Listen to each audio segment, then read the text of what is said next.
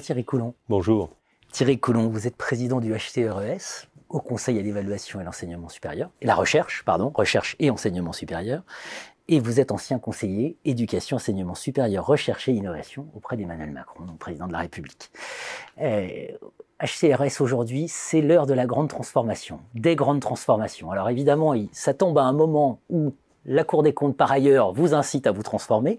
Mais bon, je crois qu'un certain nombre de choses étaient déjà engagées. Donc, quelles sont les grandes transformations dans lesquelles s'engage le HCRS aujourd'hui? Alors d'abord, le HCRS, c'est une, c'est une institution relativement récente. Hmm. L'idée de l'évaluation, elle, elle, vient, je crois, principalement, enfin on peut, on peut trouver une origine dans le livre de Laurent Schwartz pour sauver l'université en 1983. Et puis elle connaît différents avatars. C'est d'abord, elle est opérée par un, un un service interne du ministère, elle est euh, opérée par les organismes de recherche, et puis il y a l'idée qu'une agence indépendante qui regarderait, euh, qui regarderait établissement formation recherche, ce serait, ce serait intéressant et ce serait euh, conforme au modèle, au modèle international. Donc on a d'abord l'AERES, et puis la transformation en 2000, consécutivement aux élections de 2012 en HCES. Donc cette, les transformations qui sont opérées aujourd'hui, elles prennent leur, leur, leur, origine dans une histoire qui à la fois pas extrêmement longue, mais où la courbe d'apprentissage a été euh, réelle. Euh, alors d'abord, il, faut, il faut noter un point, et je, je, reviens sur le, sur le rapport de la Cour, on en reparlera peut-être, mais euh, qui, qui note que nous faisons beaucoup d'évaluations. Mais nous faisons beaucoup d'évaluations parce qu'il y a beaucoup d'objets à évaluer. Et c'est sans doute euh, quelque chose dont on peut se féliciter, pour une part. Peut-être est-ce qu'on peut euh, se demander s'il si, euh, ne pourrait pas y avoir moins d'objets ou plus, je, n'en sais rien, ça n'est pas à nous d'en décider. Mais il y a 300 établissements en France, c'est un, fait. Il y a 3350 unités de recherche, il y a 290 écoles doctorales, il y a 5600 formations. Alors, vous avez ce paysage varié euh, à, évaluer. Euh, S'agissant des établissements, vous avez noté que dans les dernières années, il y a eu des regroupements. Bon, mais il reste des, objets à petite échelle, donc il y a un peu moins d'établissements qu'il y a quelques années. Les, unités de recherche, il y en a qui sont très petites. Attention, lorsqu'on en regroupe trop, on, se trouve face à des monstres. Mais enfin, on a, euh, un équilibre qui est raisonnable. En tout cas, c'est ce que nous devons traiter. Et alors, parce que, d'une part, il est naturel que l'État se demande ce qui est fait de son argent, mais d'autre part, les, chercheurs aiment bien savoir ce que le milieu pense d'eux. Ça fait partie de leur, activité. Et je note que quand on évalue une unité de recherche, ce avec quoi on a à lutter, c'est que les équipes internes de l'unité de recherche aimeraient bien elles aussi être évaluées. Donc on descend à un grain encore plus fin. Donc, attention à, ceux qui nous reprochent à la fois de faire trop d'évaluation et à ceux qui aimeraient qu'on en fasse euh, encore plus. Toujours est-il qu'on a ce paysage et c'est un paysage entre nous globalement magnifique et très intéressant. Il y a sans doute des critiques à adresser, mais la première chose qu'il faut dire, c'est que c'est ce que ce pays a construit et que c'est quand même euh, quand même pas mal du tout. Eh bien, ce paysage, on le coupe actuellement en cinq vagues, ce qui veut dire qu'on revient sur le même objet tous les cinq ans. Alors attention, si c'est moins, ça risque d'être une évaluation qui pèse trop, qui revient trop souvent. Mmh. Si c'est trop loin, euh, ça ne suivra pas la trajectoire. Je me souviens avoir, j'ai présidé une université nouvelle qui était en, en accélération euh, très grande. Euh, on avait envie que qu'à l'époque les, instruments d'évaluation reviennent plus souvent parce qu'on bougeait tellement vite qu'on avait envie d'être d'être vu. Donc cinq ans, c'est sans doute une bonne durée. Bien. Alors à ce moment-là, bah, désolé, soit on nous demande de ne pas évaluer, soit on nous demande d'évaluer ce qu'il y a à, faire, et alors évidemment ça fait une masse. Ce qui ne veut pas dire qu'on ne peut pas s'organiser mieux pour le faire. C'est-à-dire que, effectivement, la, la, Cour notait par exemple qu'il y avait beaucoup de comités un nombre assez hallucinant sur Aix-Marseille Université, parce qu'on est face à des 324 rapports, voilà. la, la Cour pointe. Peut-être est-ce qu'un même comité peut regarder sur une vague donnée un ensemble d'unités de, de recherche. Peut-être est-ce que nos moyens vont paradoxalement beaucoup sur des unités de petite taille. À ce moment-là, peut-être est-ce qu'on peut regrouper les choses? Je ne dis pas qu'il n'y a pas de la rationalisation à faire. Mais le premier point, et dans les transformations que j'ai voulu engager, le, point essentiel, c'est le suivant. C'est ce qu'on appelle dans notre jargon l'évaluation intégrée. Historiquement, l'AERS s'était construite sur trois départements. Les formations, les unités de recherche, les établissements. Et c'était un petit peu tautologique les gens qui regardaient la recherche regardaient les universités de recherche, les, unités de recherche, les objets. Les gens qui regardaient la formation regardaient les formations individuellement. Et puis les établissements ça, consistait à refaire un rapport qui parlait un peu de formation ou de recherche, qui au pire répétait les choses, euh, ou bien alors ne, les intégrait pas. Tout le jeu, aujourd'hui, c'est d'arriver d'abord à faire de l'établissement l'objet central. C'est l'établissement qui est financé par les fonds publics, et c'est l'établissement qui a une stratégie, et c'est l'établissement qui en interne réalloue les moyens. Donc c'est à lui qu'il faut s'adresser pour, pour, pour, dire voilà, euh, voilà ce qu'on pense de la manière dont votre stratégie a été, a été euh, opérée. Mais on ne peut regarder une université euh, qu'à travers ces deux métiers fondamentaux. Il y en a d'autres, mais la formation et la recherche. Et donc, on ne peut valablement la, la regarder que si on utilise la manière dont les comités qui travaillent sur les unités de recherche et les formations, qu'on utilise ce regard. Alors c'est compliqué parce qu'il faut, il faut intégrer, euh, voilà, c'est un processus un peu plus compliqué. J'ai coutume de dire que, euh, bien, je n'y connais rien, je connais pas les processus industriels. Vous connaissez ça très bien dans cette maison. Mais quand on construit un avion ou une voiture, je n'ai pas entendu dire qu'on le faisait ni purement en parallèle, parce qu'à ce moment-là, on est ni purement séquentiel, et qu'il fallait des, processus un petit peu, un petit peu élaborés pour, que ça, c'est ce qu'on est en train de discuter. Et les nouveaux directeurs que j'ai recrutés ont été recrutés sur cette euh, hypothèse qu'on était en train de construire un collectif. Et, non pas euh, des fonctionnements en silo comme ils s'en installent naturellement dans, toutes, euh, dans toutes les organisations. Donc ça, c'est le, le, c'est le premier point. Hmm. Rationalisation du nombre de rapports et focus. Intégration, intégration, ouais, c'est le, le, mot.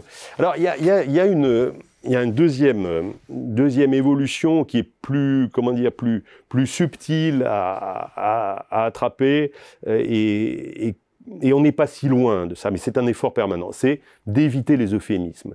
C'est-à-dire d'arriver euh, à, à appliquer, à dire les choses, à appliquer dans le domaine de l'évaluation la même éthique euh, de la vérité qui est la nôtre quand on écrit un, un article scientifique, avec évidemment de la prudence, de la du, diplomatie, de la diplomatie, non, mais surtout du respect pour les objets qu'on qu regarde, mais en se, en se souvenant du fait que le regard qu'on leur renvoie, il vaut surtout par son acuité. Alors, c'est certainement pas, euh, ça ne peut pas être un regard qui est purement quantitatif, évi évidemment que non. Le, le, tout, tout, tout, le procès sur le HCRS comme machine bureaucratique et bibliométrique est évidemment assez décalé par rapport à la réalité d'une agence qui a, 10 000 qui, qui, a un vivier de 10 000 experts et qui embrasse 3 500 par an. Euh, ce qui peut être d'ailleurs un peu trop, peut-être est-ce qu'il faut, euh, est-ce faut justement rationaliser euh, un peu, mais en tout cas, l'évaluation, elle est collégiale et elle est qualitative. Sinon, on n'aurait pas une agence euh, pour faire ça, ça irait euh, euh, un peu plus vite avec du, du presse-bouton. Même si, par ailleurs, la bibliométrie, c'est un exercice difficile.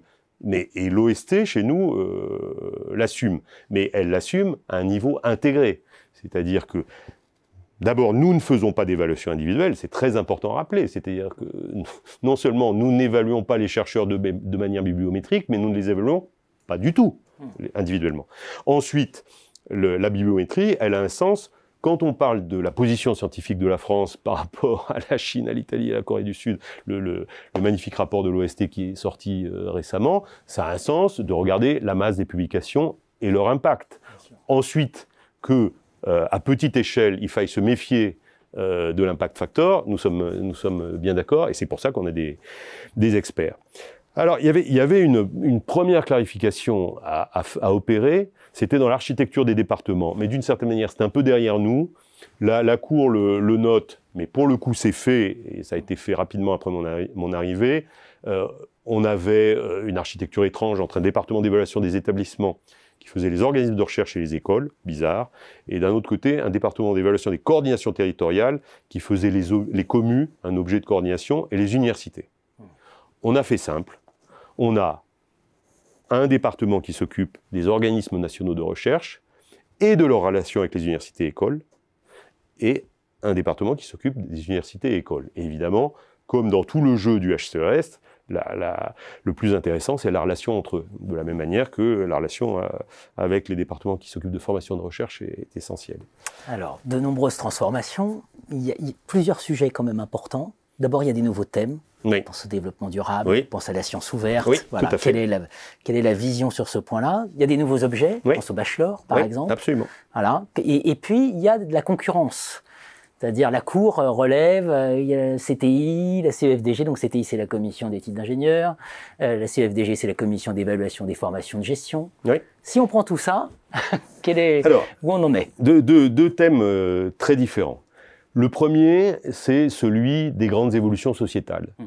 Euh, on parle de développement durable et de responsabilité sociétale. Ce, matin, j'étais invité par, le réseau qui décerne le label euh, des DRS. Euh, il faut un métier qui est différent du, du nôtre, mais qui est extraordinairement intéressant, et il faut que nous nous articulions avec eux. Alors, on va s'articuler de quelle manière?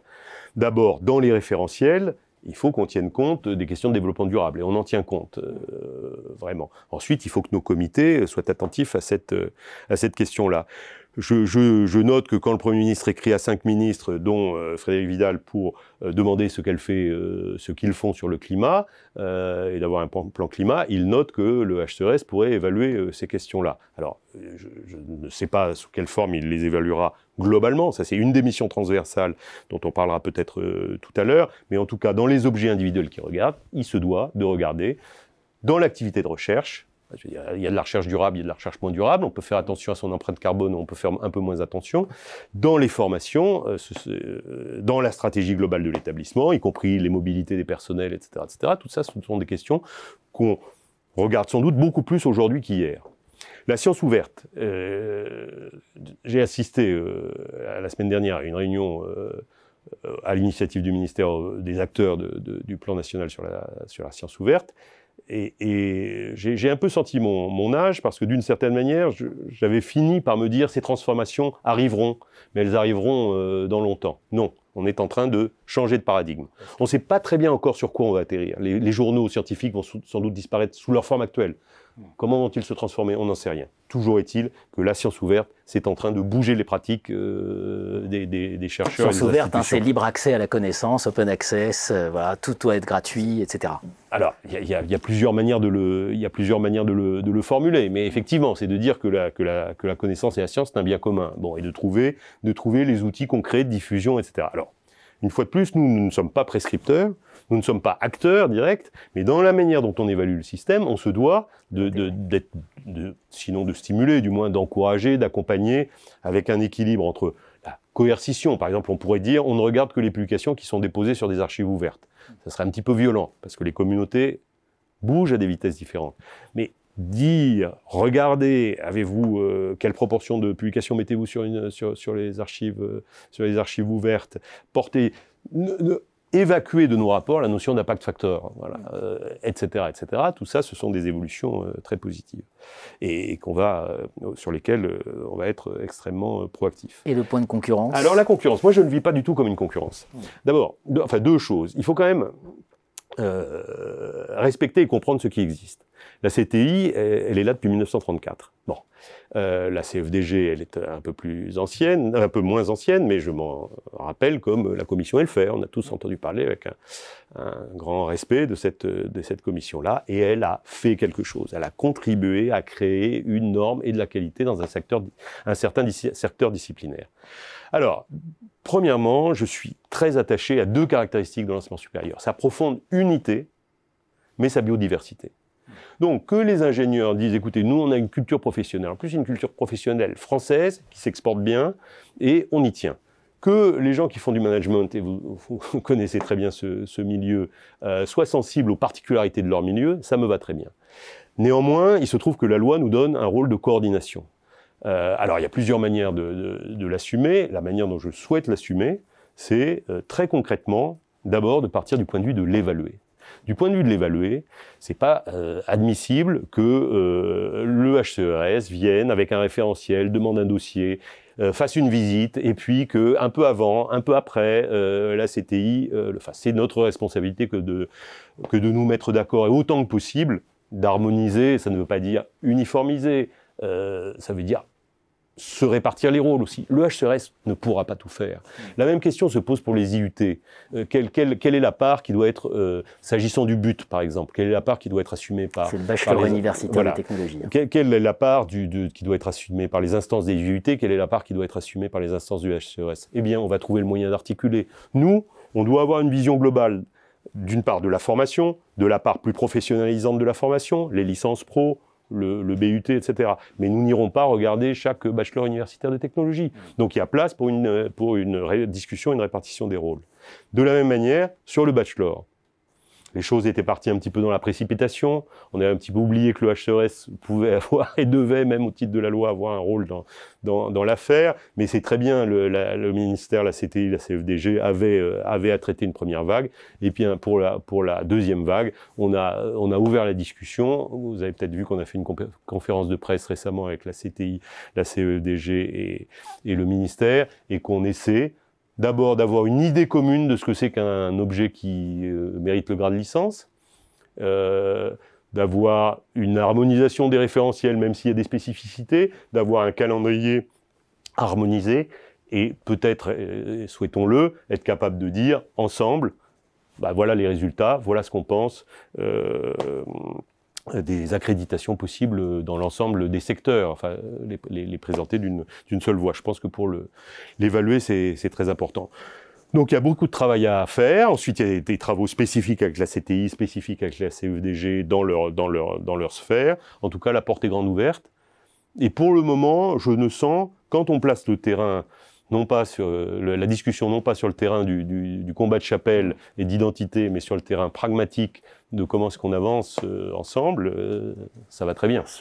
HCRES, l'heure de la grande transformation. Euh, on est effectivement à peu près 15 ans après vraiment le mouvement de transformation de l'enseignement supérieur. On voit aujourd'hui ce que ça donne. On va revenir sur cette, grande transformation dont, toutes ces petites transformations sont le symptôme aujourd'hui. Merci, beaucoup.